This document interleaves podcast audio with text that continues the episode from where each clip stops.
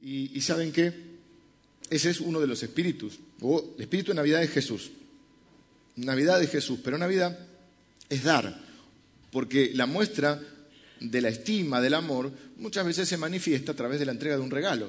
Dice la Biblia, porque de tal manera amó Dios al mundo que dio a su Hijo Jesús. Dice, la paga, o sea, la consecuencia del pecado es la muerte, pero el regalo de Dios es vida eterna. Por eso esta serie se llama El regalo. La salvación es un regalo de Dios. La gente se quiere ganar la salvación. Porque a diferencia de todos los dioses falsos, de todas las religiones falsas, el Dios verdadero, el Dios nuestro, el Dios de los cristianos, es un Dios que da, no es un Dios que toma. ¿Qué te enseñan las religiones? Sobre todo, si nos remontamos a las culturas más antiguas, siempre había que aplacar la ira de los dioses con sacrificios. Un concepto muy pagano ese. Aplacar la ira de los dioses con sacrificios. ¿Cómo te va? ¿Bien? ¿Tenés ganas de escucharme? Mira, si es el tipo, ya se, me está cerruchando el piso. ¿Cómo te llamas? Samuel. Menos mal que no te llamas Saúl. O, ¿cómo se llamaba el hijo de, de David que le quería sacar el lugar? Absalón. Le quiso sacar el reino. Este se sentó. Bien, Samuel, bienvenido. Eh, y entonces a diferencia de las culturas paganas, donde hay que aplacar la ira de los dioses, hay que sacrificar algo para que Dios te dé algo. Tenés que peregrinar a un lugar sagrado, tenés que pagar una deuda kármica, tenés que reencarnar varias veces, tenés que ir al purgatorio a pagar tus deudas. Nosotros tenemos un Dios que da. De tal manera amó Dios al mundo que dio.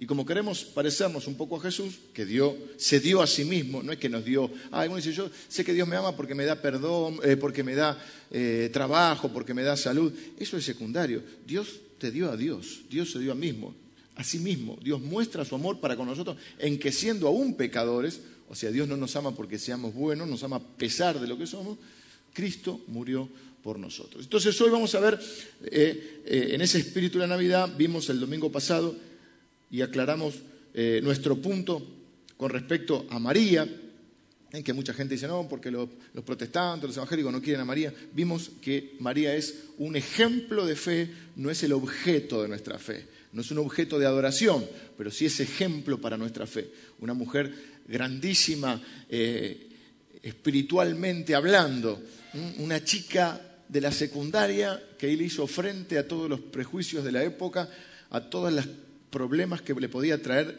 ser, ser una madre soltera, una mujer que estuvo dispuesta a que Dios le cambie el libreto de su vida.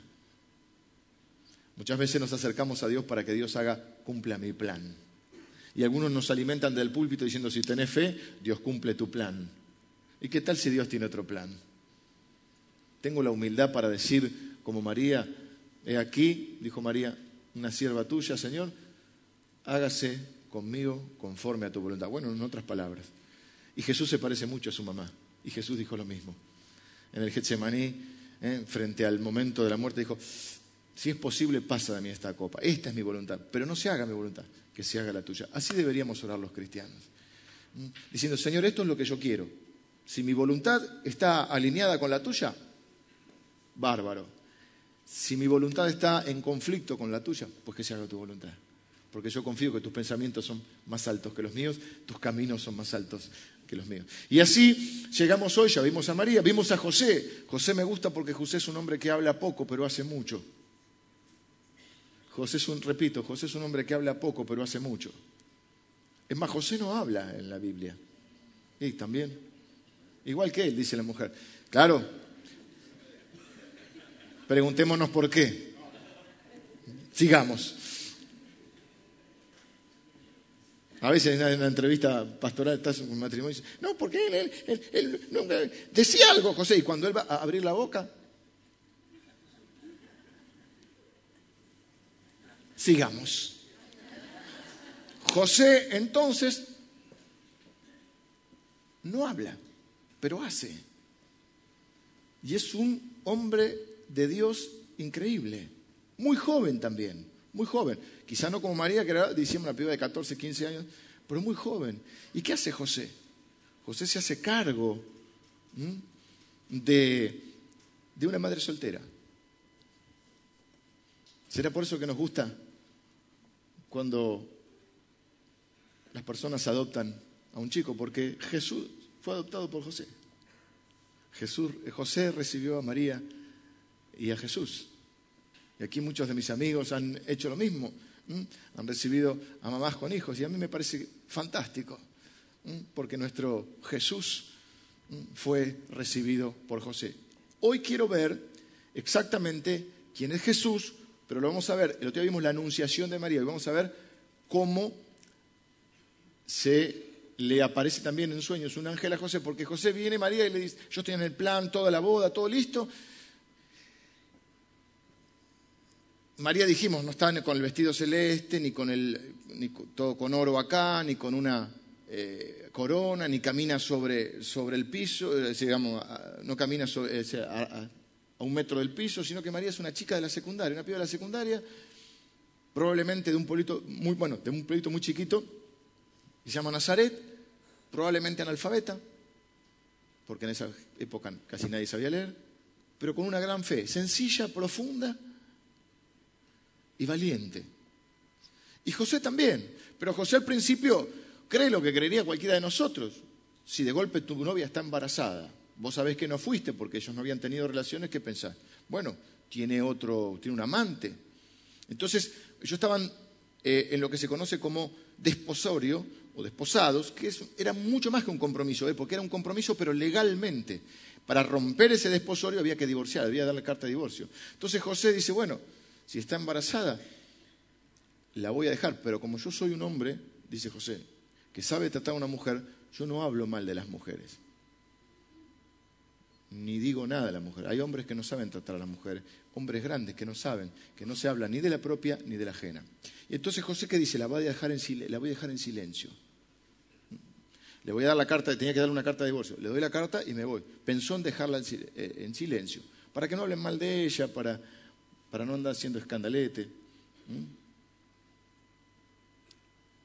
Pero he aquí que esa noche, no habrá podido dormir mucho, pero en un momento, cuando se va a dormir, se le aparece un ángel y le dice esto.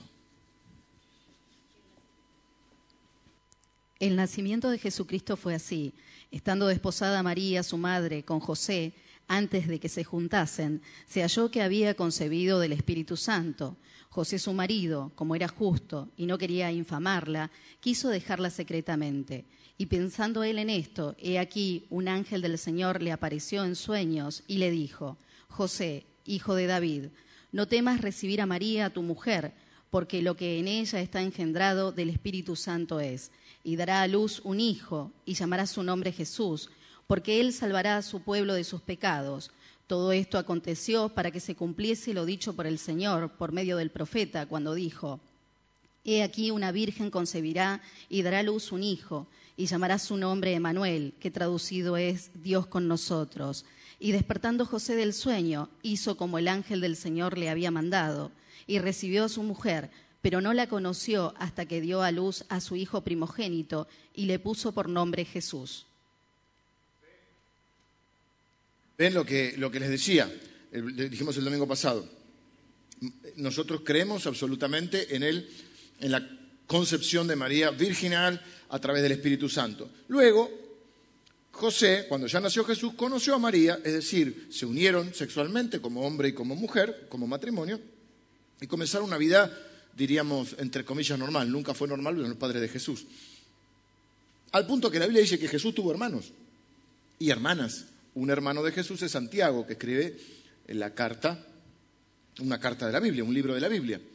Eso no la, eh, no la hace menos digna. Nosotros no creemos que el sexo sea pecado. Creemos que en el ámbito correcto, que es el matrimonio, es un don de Dios, un regalo de Dios. Y es la manera en que Dios eligió una buena manera, a mi modo de ver, espero que también para vos, de eh, reproducir la especie humana. El mandato en Génesis capítulo 1 es, fructificados, multiplíquense. ¿A qué se refería el Señor? ¿A que aprenda matemática la gente? No. ¿Mm? A que se multipliquen. Y tuvo una buena, una linda idea de cómo debemos multiplicarnos. Ahora, en el ámbito que Dios dijo que es el matrimonio. O sea que a nosotros no nos hace menos digna pensar que luego se unió con José y tuvieron una familia hermosa y fantástica. Pero dice, no conoció, ¿eh? mire querido término para la unión de un hombre y una mujer, conocerse. Conocerse. No la conoció hasta que nació Jesús. Pero vino, le habla el ángel, no dice que José contesta, pero dice, e hizo José. ¿Mm? Hay personas que no hablan nada, tienen que hablar un poco. Hay hombres que no hablan nada, tienen que hablar un poco. Porque la mujer necesita que le comuniques las cosas, que hables con ella, que te expreses. Hay otros que hablan mucho y hacen poco. ¿Mm? José es de los que habla poco, pero hace mucho. Y me gusta cómo es José. Y dice, para que se cumpliera lo dicho por el profeta. Isaías capítulo 7, versículo 14, dice literalmente, he aquí la Virgen concebirá. ¿Mm? Ahí está. Y dará a luz un hijo y llamará su nombre Emanuel. Fíjense que ahí no dice que traducido es Dios con nosotros. ¿Por qué? Porque acá está escrito para los judíos. Y los judíos saben perfectamente que Emanuel quiere decir Dios con nosotros. Lo que hace Mateo es darle a Cristo un sentido de universalidad. Me encanta que diga que traducido es y lo traduce al griego. ¿Por qué? Porque el griego es el idioma, uno de los idiomas más hablados en la época del Nuevo Testamento. Lo está universalizando a Cristo, no sé si existe esa palabra. Lo está diciendo que Jesucristo ya no es solo para los judíos, Jesucristo es para todo aquel que le quiera recibir. Para todo aquel que reconozca que necesita un Salvador. Me encanta que diga que traducido nos, hace partícipes.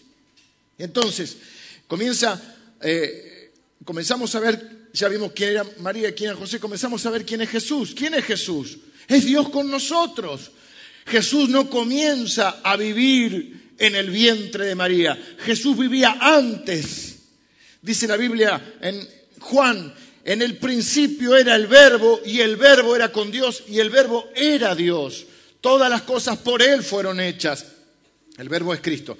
Jesús es Dios mismo. Esto marca una frontera teológica con un montón de otras personas que creemos bien intencionadas, pero a nuestro modo de ver equivocadas, que creen que Jesús es un ser creado, que Jesús es un profeta, un buen tipo, un ejemplo a seguir, un ejemplo de moralidad, un incomprendido, un rebelde. Podrá tener algunas de esas características, pero ¿quién es Jesús? Jesús es Dios con nosotros, es Emanuel. No es un salvador entre muchos salvadores, es el Salvador. Cuando veamos el no es casualidad que esta iglesia se llama Iglesia del Salvador. Cuando veamos el, 22, el, nacimiento de Jesús, vamos a ver que los ángeles dicen, ustedes tienen un Salvador, es Cristo el Señor, es Cristo Jesús. Él descendió, el Creador se metió en la creación. Él descendió para estar con nosotros, para identificarse, para andar, para buscarnos y servirnos. Jesús no es uno más, no solo la Biblia dice que Jesús es Dios, Jesús dijo que era Dios. Y esto también te pone a, vos o a ustedes en una encrucijada, porque te quita el margen para un montón de opiniones. A ver, paso a explicarlo.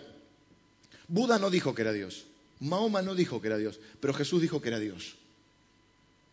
Si Jesús no hubiese dicho que era Dios, vos podés pensar, bueno, fue un buen, un buen profeta, un buen hombre.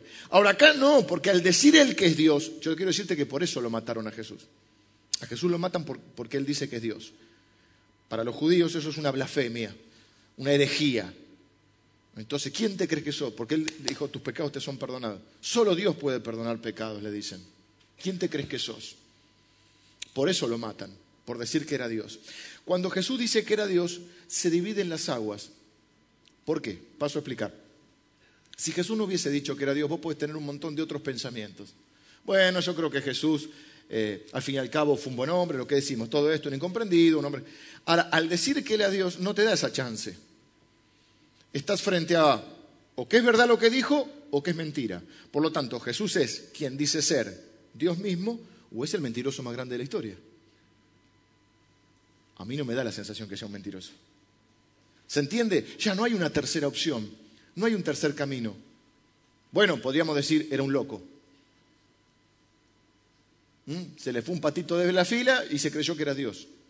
Pero no tenés opción. O es o no es. Si él no hubiese dicho que era Dios, yo quiero dejar claro este punto, vos tenés la opción de decir, bueno, él nunca lo dijo, eh, los demás lo endiosaron, él, eh, él quiso vivir una vida a modo de ejemplo, no, pero el problema es que él dijo que era Dios. Entonces, o es Dios o es un mentiroso o un loco. A mí no me da la sensación ni que estuviera loco ni que fuera un mentiroso. Por lo tanto, creo que es quien dice ser, Dios. ¿Eres tú el rey? Para esto he nacido y para esto he venido, le dice a Pilato. Para ser rey. Tus pecados te son perdonados. Solo Dios podía perdonar pecados. Claramente, repetidas veces, sin reserva, sin vergüenza, Jesús dice, que era Dios. Por eso no podemos reducir a Jesús a, un coaching para la vida, un terapeuta, un motivador, un ejemplo moral. No, es Dios, Emanuel, Dios con nosotros. Por eso le buscan matarle. ¿Qué vino a hacer Jesús? Esta frase dice mucho. Leemos el... Ay, el hombro me está El tenis me está... No es el tenis que me está matando, es la edad que me está matando. Tengo este brazo que no puedo levantar. En realidad tendría que tenerlo así pero voy a quedar como un, viejo arruinado con el brazo así. Y a veces me olvido y lo levanto y me está matando. El Mateo, Mateo, pequeñito era, no, saque ahora. No importa que no lo leamos, pongámoslo. Ahí tú Brasil, ¿eh? nuestra hermana. Ponen eh, el. Ponele, bueno, a ver. 19. 20.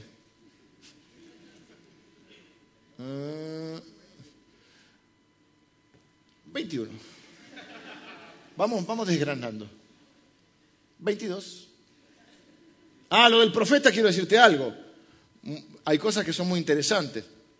Para, dará a los únicos llamar a su nombre Jesús. Porque Él salvará. ¿Sabes qué quiere decir Jesús? Traducido. Porque ahí está en griego. En, judío es Yeshua. Yeshua quiere decir Él salva. Él salva. Y si, lo vas a llamar así porque Él salvará a su pueblo. Pero en el, en el 20 Va a decir para que se cumpliera, eh, no, 19. Todo esto aconteció para que se cumpliese lo dicho por el Señor por medio del profeta cuando dijo, eso es, que leímos hace un rato, Isaías 7:14. El libro de Isaías fue escrito más de 700 años antes de Cristo. Si Jesús fuese un impostor, ya me estoy metiendo en el tema que no era de hoy, pero no, lo quiero aclarar igual. Vos podés hacer cosas que están escritas para cumplir ciertas profecías. Vos podés decir, bueno, a ver, eh, no sé, vivió en tal lado, vas y te vas a vivir a tal lado. un ejemplo tonto, pero el, Salvador será eh, pelado y agarrate rapaz, por decirte. Será rubio, te teñí los pelos. Pero vos no puedes elegir dónde nacer ni de quién nacer. Yo nací de una mujer extraordinaria que está sentada acá, que es mi mamá. Lamento que usted no tenga una mamá tan buena como la mía, pero no un chiste, un chiste. Uno no elige dónde nacer. Hay una profecía, por ejemplo, que dice Belén, Efrata, la más pequeña de todas las, etcétera, etcétera, de todas las ciudades, de ahí te saldrá el Salvador. Uno no elige dónde nacer. Ven cómo hay un montón de profecías que se cumplieron. Digo esto porque hay profecías de mil años, hay una profecía de cómo va a morir Jesús en una cruz, en uno de los salmos, mil doscientos años antes de Cristo. Antes que y esto también, porque en Mateo también está profetizando, porque Él salvará a su pueblo, dice. O sea que 30 años más o menos antes de que suceda, 33, perdón, antes de que suceda, ya está diciendo que Jesús va a salvar al pueblo. ¿Qué vino a hacer? Esta frase por eso es, magnífica. Él salvará. No hay otros salvadores, no hay otro camino por el cual la Biblia declara que podemos ser salvos. Esto no queda muy bien porque ahora hay que hacer de mente abierta, pero la realidad lo tengo que decir. Según la Biblia, no hay otras filosofías, no hay otras religiones, no hay otra moralidad, ni la religión, ni esta, ni ninguna religión, ni ninguna filosofía, ni ningún sistema de creencias te salva. Solo te salva Jesucristo. ¿De qué salva? ¿De qué necesito ser salvado? De varias cosas. Primero de mí mismo, pero en realidad de lo que necesito ser salvado, básicamente, es del pecado y de la muerte. La Biblia dice que la paga, la consecuencia del pecado es la muerte, pero el regalo de Dios es vida eterna en Cristo Jesús. La Navidad, entre otras cosas, nos demuestra que ninguno de nosotros está en condiciones de ganarse el cielo. Si así hubiese sido, Jesús no hubiese venido. Jesús viene, la Navidad, que es la palabra Navidad viene del latín natividad, o nativitas, que significa nacimiento, el nacimiento del Salvador, es porque es la demostración más clara de que nadie se puede salvar a sí mismo, ni nadie puede salvar a otro. Tuvo que venir Dios a traerte el cielo porque vos no te podés ganar el cielo. Porque la Biblia dice, no hay justo ni a un uno, no hay quien entienda. Somos pecadores por naturaleza y por elección. Hay una discusión sobre esto. ¿No es cierto, Pastor Javier? Felicitamos al Pastor Javier que, además de cumplir años, terminó sus estudios teológicos. Así que el, viernes le dan el diploma. Vamos a hacer una cosa. El domingo que viene, todos los que terminaron eh, carreras universitarias se recibieron, eh, aún los que terminaron la secundaria, pero que dieron todas las materias. Claro, porque me recibí, debo 20. ¿Mm? Todos los que terminaron y obtuvieron algún tipo de, de logro, los vamos a, vamos orar por eso, reconocer que van a empezar una nueva etapa. Entre ellos el pastor Javier, que lo felicitamos. Pero hay una discusión si nacemos pecadores. Yo creo que somos pecadores por naturaleza y por elección.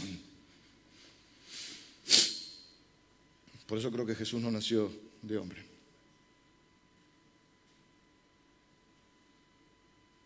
Necesitamos a alguien que nos salve. Y ese alguien es Jesús. Esta semana estaba escuchando un video o estaba viendo un video que es muy lindo, lo vieron como 57 millones de personas. Lo iba a traer, pero respuesta en inglés y, es una canción al fin y al cabo. Hay una canción muy conocida de Lennon que se, llama Stand By Me, o sea, quédate conmigo, está conmigo. Pero hay una, gente que la grabó con diferentes cantantes en todo el mundo y después lo, mezclaron todo, quedó fantástico. Y hay un negro que empieza cantando, espectacular, que le agregó una parte a la canción. Y en inglés dice algo así como, no importa quién tú seas, no importa dónde vayas en la vida, en algún punto vas a necesitar que alguien esté contigo. Para mí fue una revelación la del negro. Después dice, no importa cuánta plata tengas, no importa cuántos amigos tengas, en algún punto tú vas a necesitar que alguien esté contigo. Y después empieza. Este, este pedacito se lo agregó él. Pero fíjense, el tipo es un cantante de la calle. O sea, van tomando gente que canta en la calle en Rusia, en Barcelona. Eh, hay, un, hay un, negro viejito de esos, eh, este, de Luisiana, ¿viste? Con un enterito así cantando. Y hay varios. Y este, este canta esto que está muy bueno. Fíjate lo que dice, no importa quién vos seas, no importa dónde vayas en la vida, no importa cuánta plata tengas, no importa ni siquiera cuántos amigos tengas, en algún punto de tu vida vas a necesitar que alguien esté con vos. Yo que no puedo despegar de quién soy, pienso que ese que necesitas que esté con vos es Emanuel, Dios con vosotros. En algún punto vas a darte cuenta que necesitas a Dios.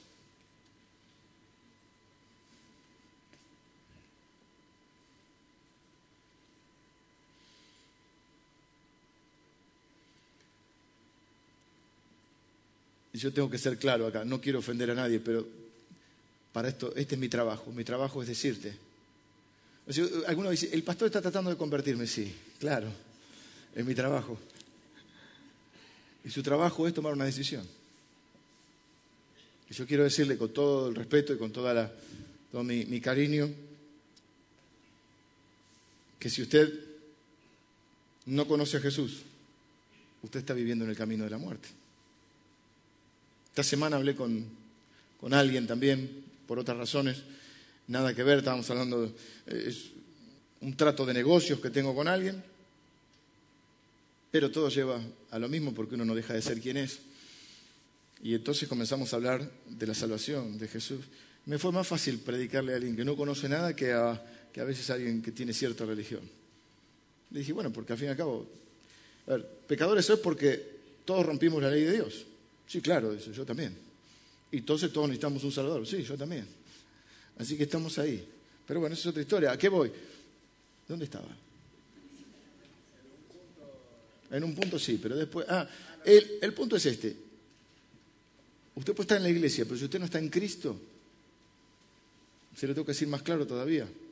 Si usted se muere sin haber conocido a Jesús y haber puesto su fe en Él, usted se va a ir a un lugar muy feo. No todos pasamos a mejor vida. ¿Vieron la frase? Pasó a mejor vida. No somos nada. Hoy estamos, mañana no estamos. No todos pasamos a mejor vida. Se suicida una persona y dice, ahora descansa en paz. ¿Sí? Entre paréntesis murió Nelson Mandela, un hombre admirable. No es lo que la Biblia dice. Jesús habló más que nadie, más que nadie en la Biblia acerca de dos lugares que hay después de la muerte. Es como que en un momento corre ese velo, vieron que estaban, que van buscando el túnel, la luz. Bueno, Jesús corre el velo y dice hay dos lugares. A uno, algunos le llaman cielo o paraíso, otro, o la nueva Jerusalén, o la Jerusalén celestial, y a otro lugar se le, llaman infierno, Hades, eh, un lugar muy feo donde no está Dios. La Biblia dice que Él envió al Salvador para que todo aquel que en Él cree no se pierda, mas tenga vida eterna en ese cielo. Pero si usted no conoce a Jesús, nuestra creencia basada en la Biblia, no en las tradiciones, por ejemplo, son tradiciones y algunas surgidas en la Edad Media. La Biblia no habla en ningún versículo acerca de un purgatorio, de un lugar como que vas ahí, pagas tus deudas y salís. Y que si los que quedaron vivos, bueno, te organizan una misa y ponen una, una ofrenda, te van sacando. Hay un concepto en la Edad Media que vio Lutero y se puso como loco que decía, la moneda en el cofre cayendo, el alma del purgatorio saliendo. Y así le venden cielos a la gente. Pero la salvación no es algo que te puedas comprar. Te puedes comprar un lindo lugar en el cementerio, pero la salvación no te la puedes comprar. Es por algo que se llama gracia, que es favor inmerecido de Dios. La salvación es por gracia, es un regalo de Dios que hay que recibir. Sigo adelante. Eh, antes de terminar, vengan los músicos, ya vamos a. Sí, sí. Hay que hablar poco y hacer mucho, dijo José. ¿Qué no dijo? La Navidad, llegamos a la Navidad. Todo el mundo, o medio mundo, pero casi todo, sí, medio mundo, medio occidental por lo menos, comienza a celebrar no se sabe bien qué cosa. La Navidad, les dije, viene de la palabra latina nativitas, que quiere decir nacimiento. En, en los ingleses los anglosajones le dicen Christmas. Merry Christmas. Yo Merry Christmas pensé que era la esposa de Papá Noel un momento. ¿Viste? Merry Christmas. Dije, no, no. Christmas, porque más quiere decir misa. Es la misa de Cristo. Christmas. Christmas. Yeah. Los alemanes, algunos son buena gente, sobre todo mi suegra y mi suegro. Que quedar bien, ¿viste? Los alemanes dicen Weihnachten. Ni lo puedo decir. Weihnachten. Anda a saber cómo se dirá esto. Viste que el alemán es como que estuviera enojado siempre. Weihnachten. Weihnachten. Que significa noche de bendición. O sea, el tipo, si me está insultando, te dice noche de bendición. Weihnachten. Starker.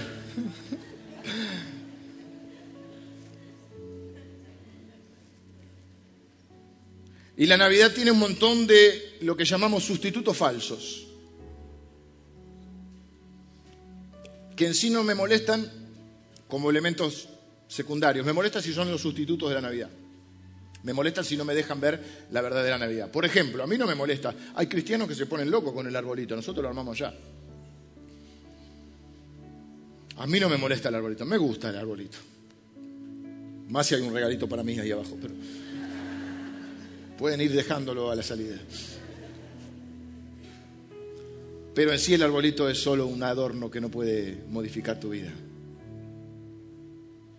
No me molesta el pesebre, aunque los Reyes Magos ya les dije, pónganlo en una repisa un poquito más lejos y digan a los chicos, están llegando, están llegando, llegan a los dos años. No me molesta que sea feriado, a muchos de ustedes tampoco creo que les molesta. No me molesta Papá Noel.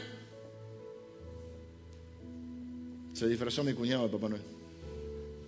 Oh, este, oh, oh, Se dejó los mocasines. Uno de mis hijos dice, tiene los mocasines del tío Noldi. Papá Noel tiene los mocasines del tío Noldi. Se fijan todos. No me molesta ir de shopping, a mi mujer tampoco.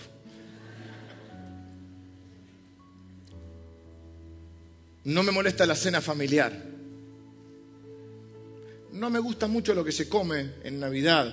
Tradiciones heredadas de un hemisferio, del hemisferio norte, donde hace 10, 15 grados bajo cero. Y nosotros, como nos conquistan y nos invaden culturalmente, andamos comiendo turrones, pan dulce, con 38 grados a la sombra. El 24, ¿se acuerdan del 24 del año pasado? Fue impresionante. Y vos le metes nueces, turrón, pan dulce, fruta brillantada. Las orejas comienzan a ponerse coloradas. Empezás a bufar como un toro. Para aplacar la ira del estómago, cerveza helada, ensalada de fruta, eso iría más, helado, lechón caliente.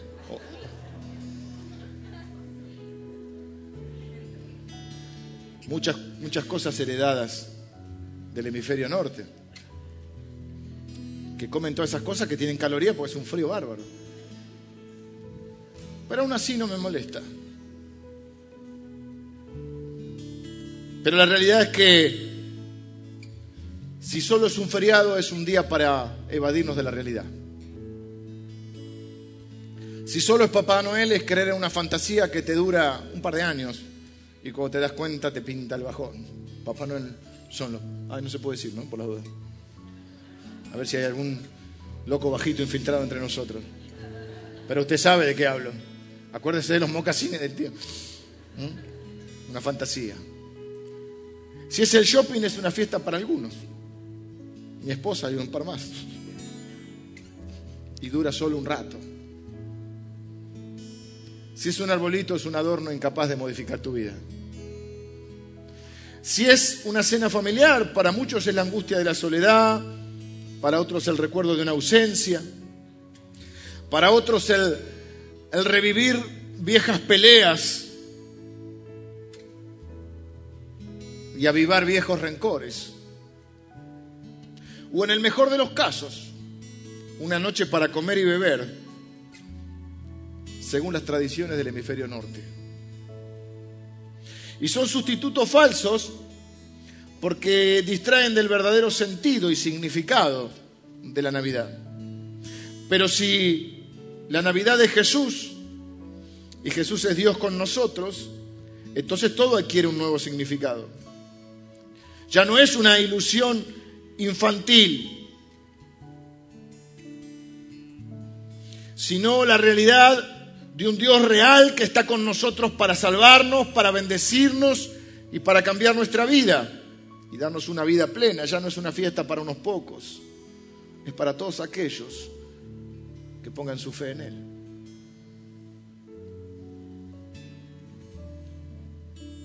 Ya, ya no es una felicidad momentánea, no es una evasión de la realidad, porque el Evangelio no es un método de, para evadir la realidad, es un poder para cambiarlo.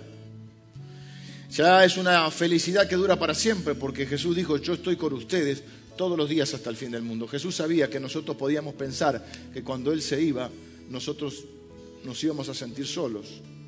Entonces Él dice, yo no los dejaré huérfanos. No somos un pueblo huérfano. Somos un pueblo que tiene un padre y un hermano mayor. Y él dijo, yo no os dejaré huérfanos, les enviaré el Espíritu Santo, Él estará con ustedes para siempre. Jesús no es un adorno en la vida, espero que no lo sea. Un adorno incapaz de modificar tu vida. Jesús es el único que puede cambiar tu vida. Es tan radical, tan cataclísmico el, encuentro con Jesús, lo que produce el encuentro con Jesús en una vida, que la Biblia lo llama la muerte a una vieja vida y el nacimiento a una vida nueva. De modo que si alguno está en Cristo, es una nueva criatura, las cosas viejas pasaron, todas son hechas nuevas. Si Navidad es Jesús, ya nadie tiene por qué estar solo. Acordate, en algún momento, en algún momento, vas a necesitar que alguien esté con vos. Y por más que estés rodeado de gente, hay momentos en la vida en que te vas a sentir solo. Como digo yo, solito con tu alma. ¿Habrá gente apoyándote? Sí. La familia, los amigos, los que te quieren bien. Pero hay momentos en la vida que te vas a sentir solo. Porque hay cosas en la vida que las vas a tener que enfrentar vos. Y que nadie puede vivir la vida por vos. Jesús dice que va a estar todos los días. Cuando, si Jesús está, si es Emanuel para vos, Él va a estar cuando vas al trabajo, cuando volvés a tu casa, cuando vas a la escuela, cuando vas al hospital, cuando vas a quimioterapia, cuando vas a diálisis. Él va a estar todos los días. ¿Ves la bendición de la Navidad? Si Jesús es el el centro de tu vida, quizá la cena sea el recuerdo de una ausencia, pero también puede ser la esperanza de un reencuentro en la eternidad. Si Jesús está en la familia, no tiene por qué ser más ya eh, ese renacimiento de viejas peleas y rencores, sino que puede ser el fin de las peleas y de los rencores, porque eso es lo que se supone que hacemos los cristianos, nos perdonamos. Cuando nos ofenden, perdonamos. Cuando ofendemos, pedimos perdón. Eso se supone que harían las familias y eso se supone que hace la familia de Dios.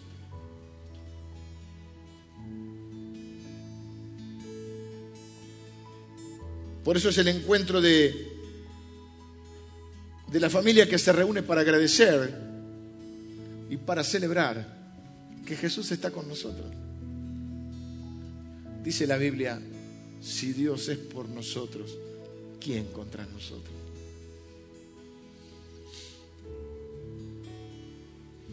Por eso la palabra evangelio quiere decir buena noticia. La buena noticia es esa, es Emanuel, es que Dios está con nosotros. En la persona, la presencia, y el poder de Jesús a través del Espíritu Santo. Literalmente en la presencia, en la persona del Espíritu Santo, pero es Dios con nosotros. El mismo Espíritu, el mismo Dios.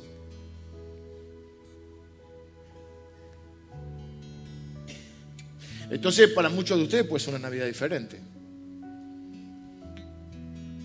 Dejar de lado, vieron esos estrés, a ver quién hace la ensalada de fruta. ¿Quién compra las cañitas voladoras? No tengo problemas con eso, yo me divierto un rato.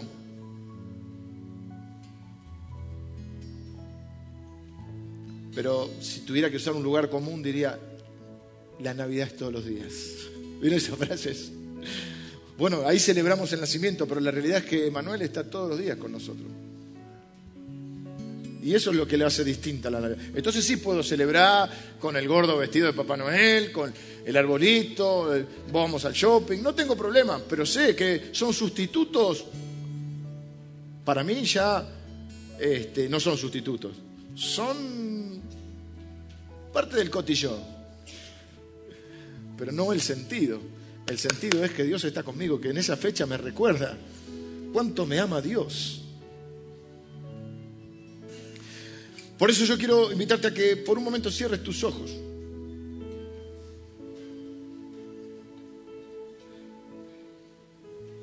Y que pienses que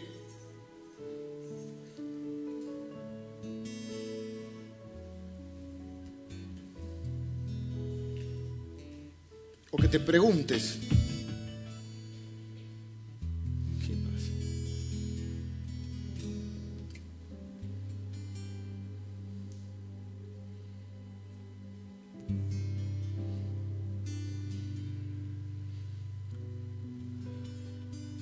quiero que pienses esto, el camino que estás llevando en tu vida, ¿a dónde te lleva?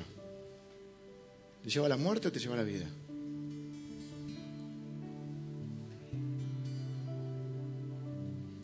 ¿Conoces a Jesús? ¿Él es Emanuel para vos?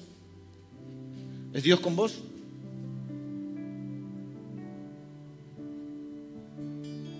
En este intercambio navideño, la gente se intercambia regalos. Vos podés intercambiar con Dios. Le das tu pecado, te da el perdón, te da la salvación. ¿Fuiste salvado por el Señor? Él salvará a su pueblo, no salvará a todos, a los que son parte de su pueblo. ¿Y quiénes son parte de su pueblo? Los que ponen su fe en Él. ¿Perteneces al pueblo de Dios? ¿Es Dios tu Padre? ¿Es Jesús tu hermano mayor? Si Él es con vos, Él te va a ayudar con esas cosas que hoy te, te preocupan. Te va a ayudar con tu economía, te va a ayudar con ese, con ese pasado que te atormenta.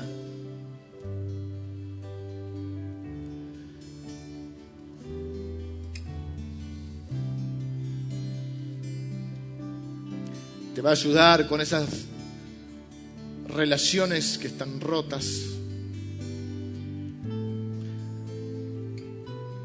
Con esas divisiones familiares.